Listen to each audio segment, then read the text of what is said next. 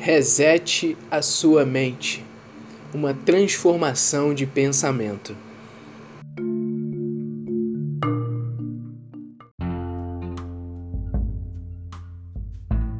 Como texto principal para esse devocional está o capítulo de Romanos 12, versículo de número 1, que diz assim: Rogo-vos, pois, irmãos, pelas misericórdias de Deus, que apresenteis o vosso corpo por sacrifício vivo, santo e agradável a Deus, que é o vosso culto racional.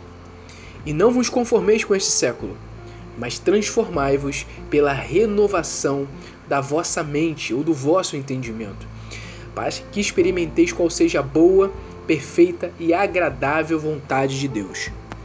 Bom, todos nós já ouvimos falar sobre o quão importante é, e qual tipo de influência os nossos pensamentos têm em nossa vida.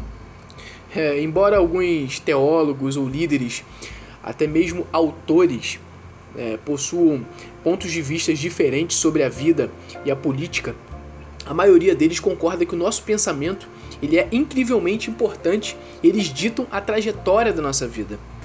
É só você é, olhar um pouquinho para o passado, para a história, que você vai entender, é, mediante algumas citações de importantes famosos.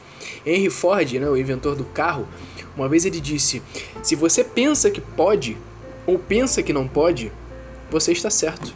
Ele quis dizer com isso que a sua mente ela tem poder para decidir tudo aquilo que vai ser feito ou não.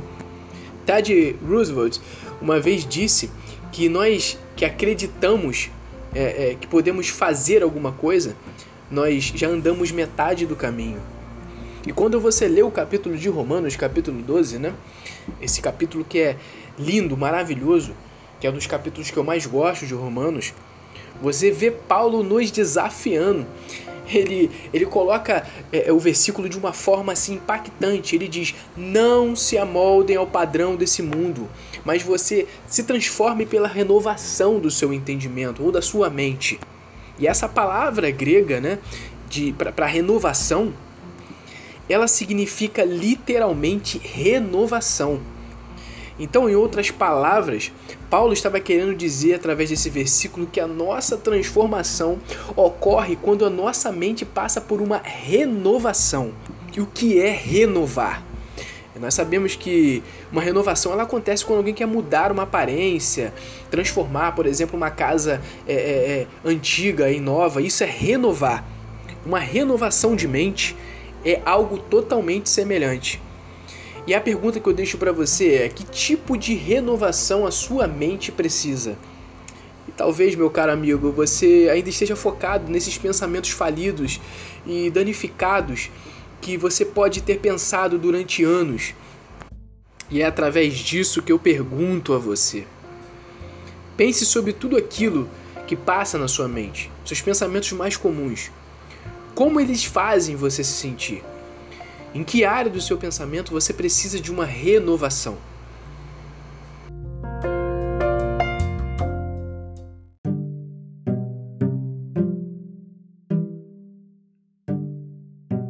E para finalizar esse devocional, eu venho deixar para vocês um versículo que se encontra em 2 Coríntios capítulo 10, versículo 5, que diz assim: "E toda altivez que se levante contra o conhecimento de Deus, e levando cativo todo pensamento à obediência de Cristo. Levar esses pensamentos cativos significa controlá-los, ao invés de deixá-los controlar-nos. Nós fomos criados à imagem de Deus. Sabe, nós somos obras-primas do Senhor. Imagine como seriam nossas vidas se nós vivêssemos como se é, é, é acreditássemos nessa verdade realmente. Sabe qual é a maior razão pela qual não fazemos isso realmente de coração? É porque nós temos deixado pensamentos tóxicos correres desenfreados em nossa mente. Nós não conseguimos controlá-los. E a palavra de Deus é clara. Nós não podemos deixar que esses pensamentos contrários ditem as nossas vidas. Nós precisamos escolher capturar esses pensamentos. Levar esses pensamentos cativos é, é uma das batalhas mais difíceis da nossa vida é muito mais fácil a gente alimentar um pensamento tóxico. Quando a Bíblia nos fala que nós devemos levar os nossos pensamentos cativos, isso literalmente significa que nós temos o poder de fazer algo a respeito. Nós temos como lutar contra isso. Através do Espírito Santo de Deus, nós podemos administrar a nossa mente e os nossos pensamentos. Entenda sempre, quando nós enchemos os nossos pensamentos, a nossa mente, com as coisas certas, as coisas erradas, elas não têm espaço para entrar. Assim como nós conseguimos e, e, observamos e filtramos tudo aquilo que passa diante dos nossos olhos, nós também precisamos considerar que é, é, estamos falhando em filtrar coisas que entram nos nossos ouvidos, porque aquilo que nós ouvimos afeta o nosso pensamento, tanto quanto aquilo que nós vemos. Em Colossenses capítulo 3, versículo 2, o apóstolo Paulo vai dizer assim: "Pensai nas coisas lá do alto, não nas que são aqui da terra." E lá em Hebreus capítulo 12, versículo 1, esse versículo é, é magnífico.